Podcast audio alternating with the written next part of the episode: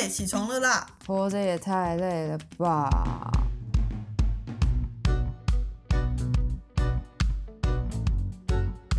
欢迎收听《小岛生存指南》。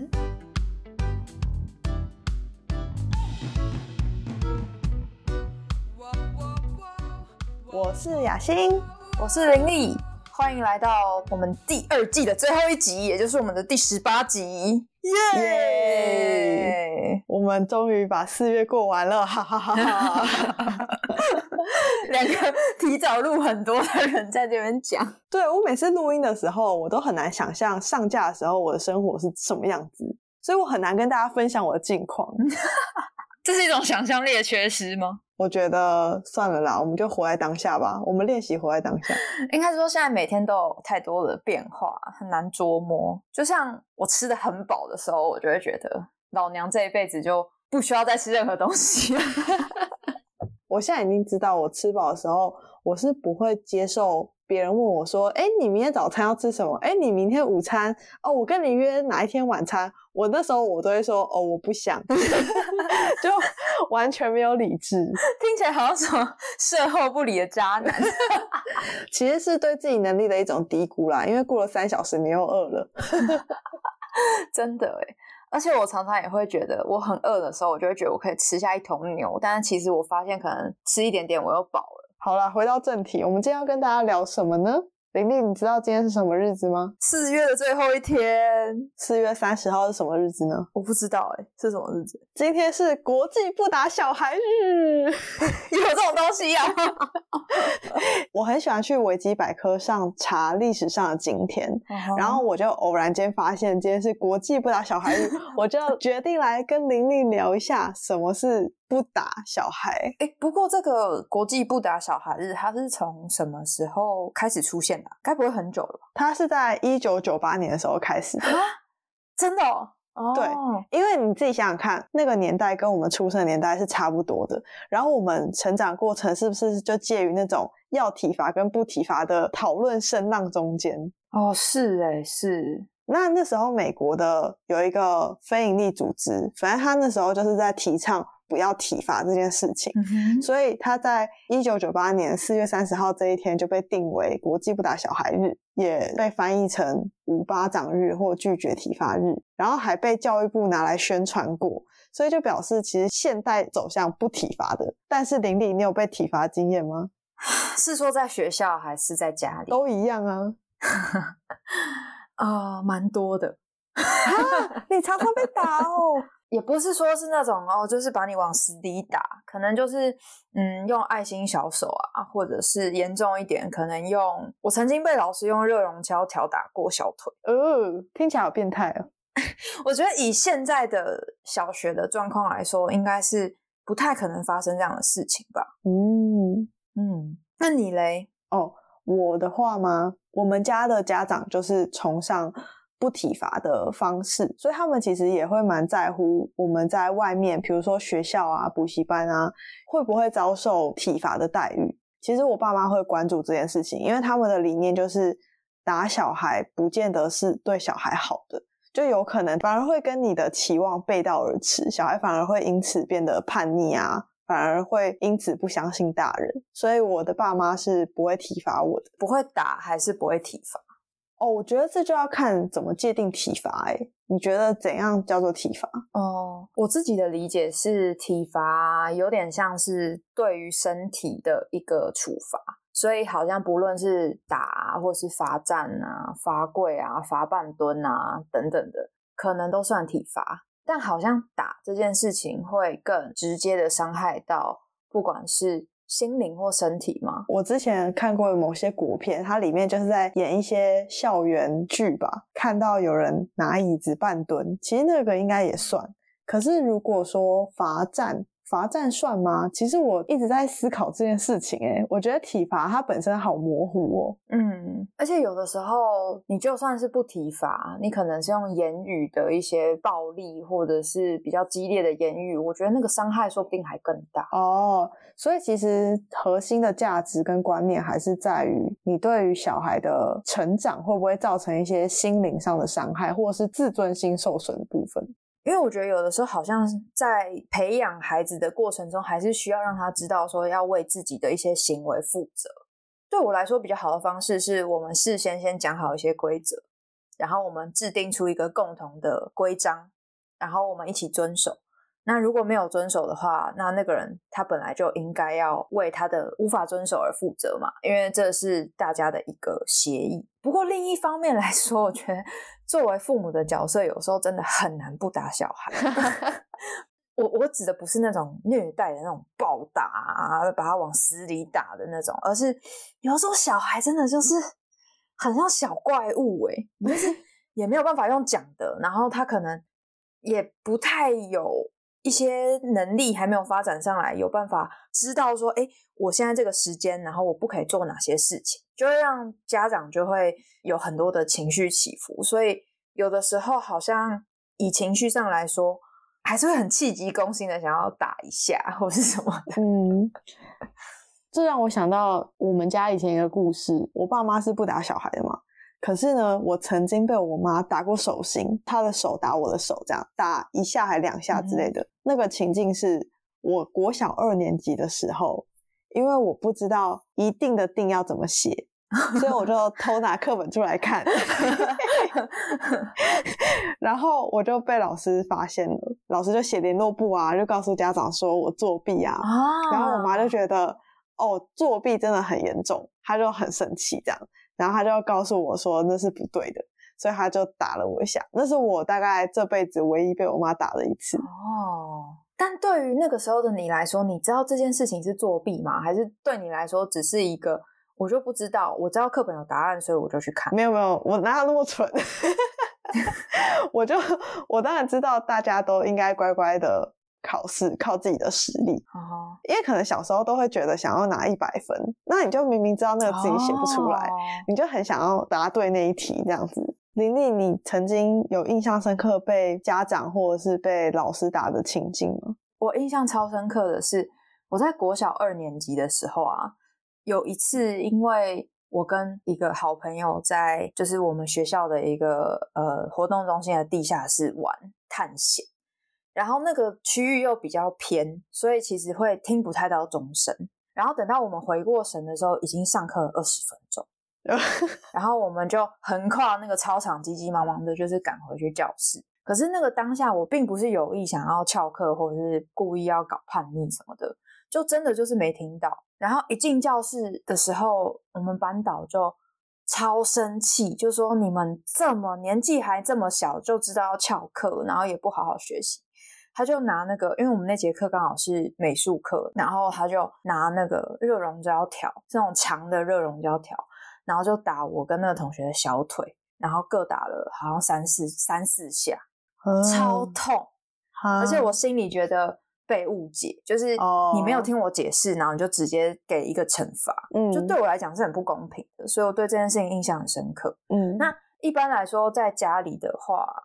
因为以前小时候，我妈比较在乎成绩，嗯，呃，有的时候可能考不好就会被打，就是可能那种爱心小手的那种，嗯，打手心，对。可是那反而好像会是一种解脱，就是哦，我负了责喽，就是反正我考不好会被打嘛，那我就被打，嗯，就接受这件事情，嗯，就有点回到你刚刚前面讲的，其实有的时候打不一定是一个正向的效果，嗯，我印象中啊。曾经爸有分享过他跟邻居的一段话。我们家刚搬来台北的时候啊，因为我们家本来是基隆人，然后我们搬来台北理由其实就是我爸妈觉得基隆的教育不如台北好，台北的各种教育观念都会比较先进，那基隆可能就是还停留在很容易被体罚的年代。那我爸是很不希望我们受这种教育长大。就在我们家刚搬来台北的时候，我爸跟我们家的邻居就有过一段对话。那个邻居他也是很注重小孩的成绩，他也是会打他的小孩，就体罚。那主要也是因为成绩的关系。然后他曾经跟我爸说：“小孩就是要打啊，不打怎么会争气？不打怎么会长进？这样子。”然后我爸那时候很不赞同他嘛，可是我爸也没有多说什么，他就是很坚持，他不打我。然后后来虽然说的确邻居家的小孩就都是台大啊、政大就很好学校，但是我觉得相较而言，可能。他们对于自己想要从事的事情、想要做的行业，他们反而是被局限住了，因为他们的家长给他们期待是非常的强硬的。就比如说考公务员一定好，或者是做什么职业比做另外一个职业更好，所以他们的小孩不是达不到，但是他们有没有真正的认同跟快乐，那又是另外一回事。所以这件事情在我心中留下蛮深刻的印象。是诶，因为有的时候体罚就是在告诉孩子，我的权利比你高，然后我可以掌控你的人生，嗯，你要听我的，所以就变成说，好像他自己的声音会慢慢的没有，嗯，这好像是一个副作用吧，就可能到某一个时期，他会突然发现说，哎，我前面半生的时间，我都在做一些我没有兴趣、不喜欢的事情，可是你要问我说，我真的有兴趣的是什么，我也不知道，嗯。没有时间思考，太害怕了，就是害怕被处罚，害怕被打之类的。嗯，我相信我们父母那一代，他们可能都是受打骂教育长大的，他们可能就会觉得说，我都是这样子长大，所以我的下一代应该也是 OK 的吧？他们这样子应该也可以好好长大吧？可是我觉得这就是 case by case，就要看小孩的个性是怎么样。有些人是越打越叛逆，然后有些人是越打越不敢为自己讲话，就这都很不一样。但是唯一可以知道的就是，你如果真的只采取一种很打骂式、打压式的教育的话，孩子他的发展并不会是一个身心很健康的状态。你有听过一句话吗？我长辈常常讲，以前没事干就是在家打小孩啊。我完全没有听过这段话，但是也知道说，就像你刚刚说的，我们父母那一代应该有一个观念，就是不打不成才。哦，但是我也认同刚刚讲的体罚，它不是说我惩罚你就是体罚。像我小时候，我常常被罚面壁思过，就是去罚站，而且是要面向墙的罚站，你不能乱看。但是它的作用就是让你反思嘛，因为你不能做任何其他事情，你只能想刚刚你为什么被骂。那个处罚程度就不算是体罚，因为可能过了十分钟、十五分钟，家长就会把我叫过去说：“那你想清楚了吗？那你现在觉得是是什么样子？”就可以跟我比较理性的去讨论我的想法。嗯，这好像也是我一直很欣赏你们家的教育方式，或是教养模式吧。就是虽然也会有处罚，而且那个处罚其实蛮必要的，在孩子的成长过程，但它不会是一个伤及自尊啊，或者是对身体造成很大伤害的处罚，而是给孩子一个空间去思考，说：哎，我现在犯错了，那这个错它是怎么发生的？而且在结束那个面壁之后的讨论，以我的了解，你的父母应该也不会用一个太强硬的态度，而是站在一个他也想知道你有没有理解这件事情。如果你没有理解的话，他会跟你再更清楚的讨论。哎，那我也想问一下林丽，除了被打之外，你们家还有什么常见的惩罚小孩的方式吗？激烈的言语算吗？因为我其实对我来说，一直以来最害怕的，从来都不是被打，而是那个情绪吧，或是被冷落的感觉。嗯，就是可能我今天惹惹你不高兴了，或是甚至不是我惹你不高兴，可是我却被冷淡的对待，这好像会留给当下的我蛮深的一个被抛弃的感觉。哦，林丽养了一只天竺鼠。叫做狮子头，然后狮子头它常常会发出一些噪音干扰我们录音，然后狮子头就会被惩罚。请问林立都通常是怎么惩罚狮子头呢？不会被惩罚啦，我通常就是可能拍手啊，让它吓一下，就是赶快回到屋子。不然平常如果比如说我在念书，或者是我在做其他事情，然后他表示他想要跟我有一些。呃，互动的话，我就会走过去跟他有一些对话，可能顶多就是轻轻拍他的头一下，然后说：“你可以先不要吵嘛。”哦，还是蛮温柔的嘛？我一定会成为一个温柔的妈妈。哈，认真。天竺鼠跟小孩等级应该是不同的吧？所以其实管教小孩有更好的方式，虽然有时候会真的很抓狂，因为你可能正在忙很重要的事情，或者是现在是公共场合，你觉得很丢脸，可是总是有比威吓小孩或者是直接打小孩更有效的方式来教养小孩。相信到我们这一代，现在二三十岁的年轻爸妈，可能都有这样子的观念。那玲玲，你有听过身边有其他同才或者是年纪比较小的朋友有提出不同的教养观点吗？好像没有从身边的人有获得什么太多资讯，不过有看到，比如说现在有一些呃影片里面会有一些那种年轻的爸妈，就是小孩他可能在百货公司里面就躺在地上滚来滚去，嚎啕大哭说要买玩具，嗯，然后他爸妈就在旁边看着他，哦，不会给予任何回应，然后也不会说什么你再这样我就要走掉了，我就要找警察来抓你了，就也不会，就是看着他，哦，等他闹完。我觉得那也是一种告诉小孩说，你可以有情绪啊，我知道你现在不开心，可是不能买就是不能买，那个界限好像可以踩出来。那小孩可能试了几次以后，他就会发现说，哎，没有用，那他可能就不会再继续这样做，只是要忍过那个前面的那个阶段。嗯，就是我最近在读一些跟人际关系或者是人际相处有关的书，然后有一个提醒就是，我们常用你输我赢的做法在想事情。但是其实它总是有一个更好的做法，就是所谓的双赢思维。如果你一直觉得打骂是有用的话，其实它只是有一个短期的效用，可是长期来说，对于你们两个人的关系是不会更好的。你应该找出一个方式，是两个人都能够接受的方式，而不是一方用他的权威强压另外一方。所以放在亲子教养也是一样的道理。如果今天你的小孩哭着要某个玩具，但是你又不想买给他，那你要去想办法找到那第三条路，而不是就是直接跟他说不准，然后就把他拉走，因为这样子小孩也会不明所以，他也不会有成长。嗯，我觉得你说的蛮有道理的。嗯，但好像在现实中也会遇到一些阻碍，比如说有一些做法它是需要时间，就像我刚刚讲的，可能你要熬过那个阵痛期，然后小孩他理解了。或是他的成长阶段也到了那个阶段，所以变成说，有的时候我们追求一个效率的时候，比如说常常会听到说，小孩早上上课拖拖拉拉，比如说赖床啊，然后收东西、穿衣服超级慢慢吞吞，然后家长就会很生气，是因为他们其实也要上班，他们可能没有时间去花这么多心力去顾及小孩的情绪和状态，嗯，然后就会变成说，好像。在这个这种事件上面，比如说第三条路可能是提早一个小时起床，但我觉得那好像又会某个程度就是影响到原本的休息时间，就好像真的需要多花更多的心力去找到一个平衡。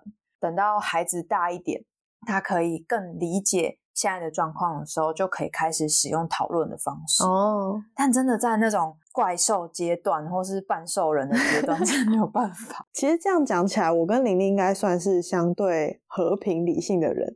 不过，你觉得我们以后会打小孩吗？我觉得我有的时候可能真的被气到，还是会没有办法。可是我我现在越来越相信自己可以做到情绪控管这件事。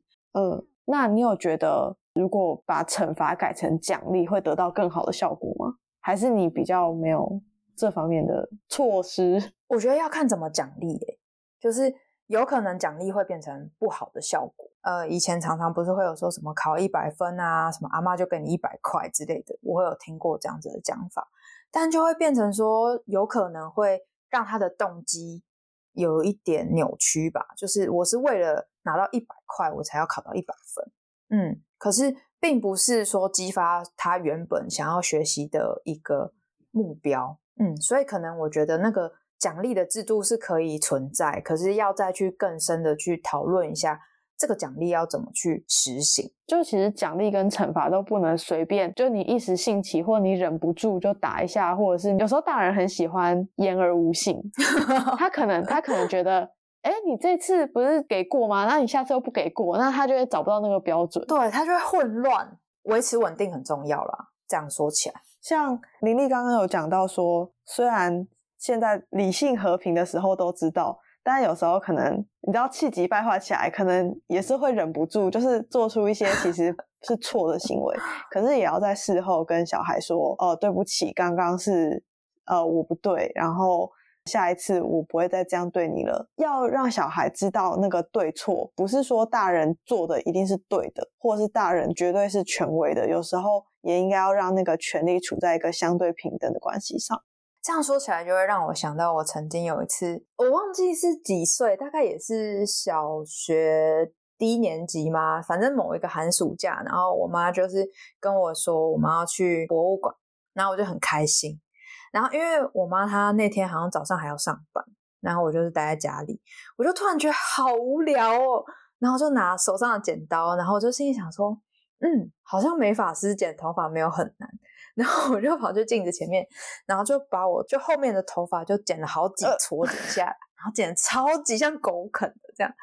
然后那时候后来反正我妈就回来了，然后应该在捷运上吧，我妈就突然发现我后面的那个脖子有一大堆头发的血血，然后就把我头发这样翻起来，然后就看到说天哪，就是 看我自己剪的像狗啃，她超生气，然后她问我说你是不是自己乱剪头发？然后我当下就超害怕的，然后我就说我没有，然后他就说 你在说谎，你在说谎，我们就不要去，我们就回家。然后我就说啊，可是我没有，我没有。然后后来我就是眼见已经瞒不住，我就说我有剪。然后我妈就超生气，她就说我们现在回家。然后我就觉得，可是我说实话了，你还是让我回家。嗯，后来好像有去美容院还干嘛，就是让她再修一下，就不会太丑。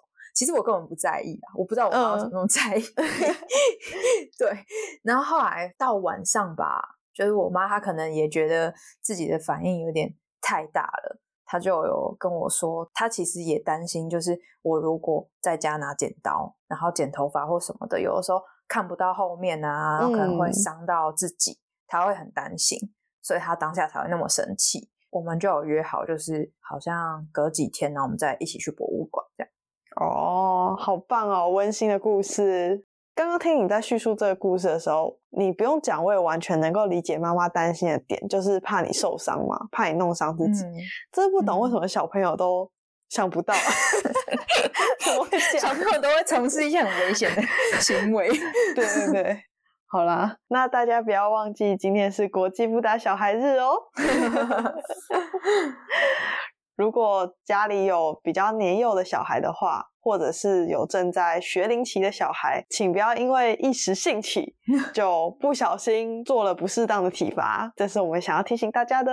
而且，好像青少年的家长也会面临到更挑战的状况。真的，青少年根本就不跟你讲话，直接拒绝沟通。你要体罚他都没有机会，他直接把门锁起。没错，或者是摔门出去。所以好像能够从孩子从小的时候就开始有一些比较稳定的规则，持续的跟孩子有讨论的空间，到孩子青少年的时候，也更不需要使用到体罚的方式来跟孩子相处。嗯，所以如果说听众有一些不管是管教孩子啊，或者是对体罚的看法，也都很欢迎可以私讯我们或留言给我们，让我们知道。好。最后也要依照惯例，请雅欣给正在瞪着小孩的父母们 一些生存指南哦。我觉得父母们啊，现在如果想要打小孩的话，你们应该年纪都不大吧？那你可以去打打网球啊，打打桌球啊，打打羽毛球啊，或者是你可以打打自己哦。为什么要把小孩生出来呢？为自己的行为负责，没错。好，那我们今天的国际不打小孩日讨论就告一段落喽。也欢迎大家追踪小岛生存指南的 IG，可以搜寻 Island Life 底线 Official 就会找到我们了。也欢迎追踪雅欣和玲丽的 IG，我们都会将资讯放在下方的说明栏。有任何问题都欢迎留言或私讯给我们哦。那小岛生存指南，我们下集见喽，拜拜。